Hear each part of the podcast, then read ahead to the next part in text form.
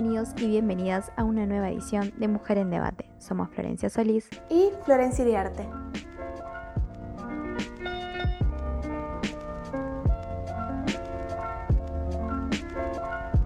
El aislamiento social en el país y en nuestra provincia por la crisis actual sanitaria no dejó para nada atrás grandes problemas sociales como el acoso o el bullying, en especial uno vinculado a la alimentación de las personas.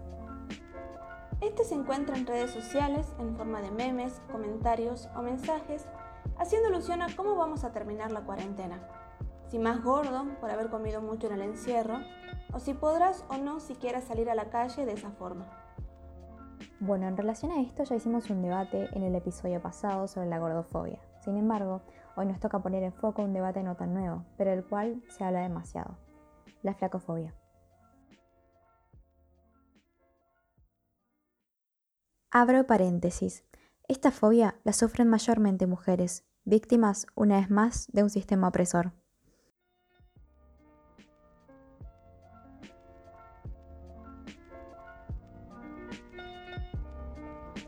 Por un lado, tenemos la postura de que sí, efectivamente existe la flacofobia. ¿Y por qué? Se sostiene que así como hay burlas hacia las mujeres gordas, también las hay para una persona extremadamente delgada, recibiendo comentarios de otros hombres como los huesos son para los perros, o inclusive comentarios de mujeres como te hace falta más carne. En este momento tenemos con nosotras a la licenciada de nutrición recibida en la Universidad Nacional de Salta, Viviana Dávalos, quien nos va a hablar sobre algunas cuestiones centrales relacionadas con este tema. Buenas tardes Viviana, bienvenida a nuestro programa. Para empezar queremos consultarle. ¿Considera que la gordofobia es un problema que afecta de igual manera tanto a hombres como a mujeres? Creo que las mujeres somos las que recibimos mayor presión sobre el tema del cuerpo, eh, no solo desde, lo que es la gordofobia en sí, en, que tenemos que cumplir ciertos parámetros o cánones de belleza o ciertos cuerpos eh, socialmente aceptados o cuerpos hegemónicos. Me parece que tenemos mayor presión, eh, no solo en lo corporal, en el tamaño del cuerpo, sino también en todos los mensajes que se nos dan sobre, eh, por ejemplo, cremas anti-aging o todos aquellos eh, productos que nos venden, digamos, para tratar de tener más salud, eh, ser más jóvenes, eh, más bellas. Y si lo vemos sin hacer por ahí un análisis o un estudio exhaustivo, pero si lo vemos con el sentido común, creo que las publicidades en los medios de comunicación, por ejemplo, tienen como mucho más énfasis en, la mujer que en, los varones. Esto no quita que sí existe un estereotipo de, forma de, cuerpo masculino idealizado, pero creo que el de la mujer siempre ha sido puesto como objeto y hoy más que nunca en la cultura de las dietas. Entonces, es evidente que es un problema que existe y que hay que hablar de eso. Son mujeres que reciben odio a través de comentarios hacia su cuerpo que efectivamente nadie les pidió. Ignoramos que en realidad ser flaca no es sinónimo de estar sana, así como ser gorda no significa que enfrentes un problema de excesivo consumo alimenticio. Tanto la anorexia, la bulimia como la obesidad y otros problemas alimenticios son trastornos que no tienen que ver centralmente con si como mucho o como poco. ¿Qué opinas sobre esto?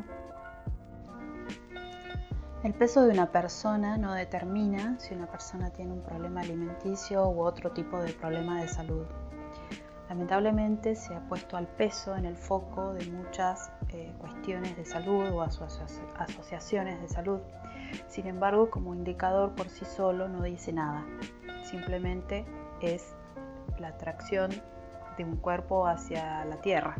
Esa es la definición de peso. Es decir, la salud es mucho más que un peso. Esto nos lleva a otra postura que defiende la idea de que así como no existe la violencia de género hacia los hombres o el racismo a las personas blancas, la flacofobia no existe. Pero, ¿por qué?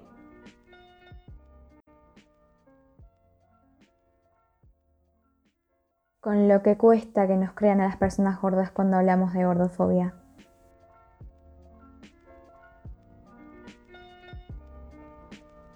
Lo importante es que no hay un sistema en contra de los flacos, Existe una violencia generada hacia las mujeres por el simple hecho de ser mujer, así como también existe la violencia hacia mujeres gordas por el hecho de ser mujeres y gordas. Hay que dejar en claro que cuando hablamos de gordofobia, estamos hablando de una exclusión social muy importante, una opresión y violencia específica que afecta en gran escala la vida de una mujer gorda. Lo que realmente existe es un problema colectivo e institucional que juega en contra de la autoestima y el bienestar de la mujer. La mujer no es un objeto de consumo, no es una muñeca que se debe amoldar a la figura que el sistema considera como estética. Por lo tanto, la solución está en entender que no hay por qué opinar sobre el cuerpo ajeno cuando nadie lo pidió, porque no es asunto de la mujer que a vos no te guste su cuerpo. Empecemos ahora a la mujer como persona, alguien que merece respeto por ser quien es y no por lo que la sociedad quiere que sea. En relación a este aspecto, Viviana, ¿cuál cree que es el lugar que ocupan las redes sociales en este tipo de problemas? ¿Y en qué medida pueden llegar a afectar a la autoestima de un paciente? Lamentablemente lo que vemos en redes sociales podemos decir que en un 80% no es la realidad sobre todo lo que son las cuentas de Instagram, en donde se muestran estos cuerpos hegemónicos, estos cuerpos casi perfectos, que muestran eh, que a través del sacrificio, a través de la actividad física o de la elección de determinados grupos de alimentos con la eliminación de otros, se logran esos cuerpos.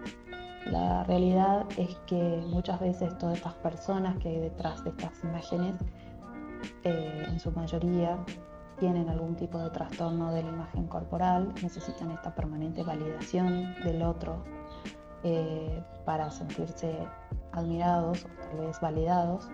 Y está eh, es lo que luchamos digamos los, nutricionistas que trabajamos con trastornos de la conducta alimentaria y que estamos dentro de lo que es este movimiento más bien de no dieta es el hecho de que las personas entiendan que no es la realidad. Vamos a ir cerrando el programa, por lo que queremos agradecerle por haberse tomado el tiempo para participar en este podcast en momentos tan difíciles y complejos que estamos atravesando todos y todas. Antes de despedirnos, quisiera comunicarnos de qué manera las personas pueden solicitar un turno o bien si está realizando algún taller actualmente. Muchas gracias por el espacio. Eh, desde ya, quien quiera consultar eh, este abordaje lo puede hacer a través de mi Instagram, arroba conexión, o bien por WhatsApp al 3875-911-514. Las consultas son 100% online y bueno, también hago talleres. En este momento eh, no estoy con ninguno, pero próximamente, tal vez en el mes de octubre, se largue uno de manera virtual. Así que bueno, muchísimas gracias por el espacio.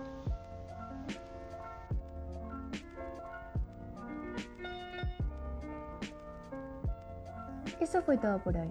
Nos vemos en el próximo episodio en donde vamos a tratar sobre el feminismo negro. ¿Es separatista del propio feminismo? Disponible este viernes 5 de noviembre a partir de las 10 de la mañana. ¡Chao, chao!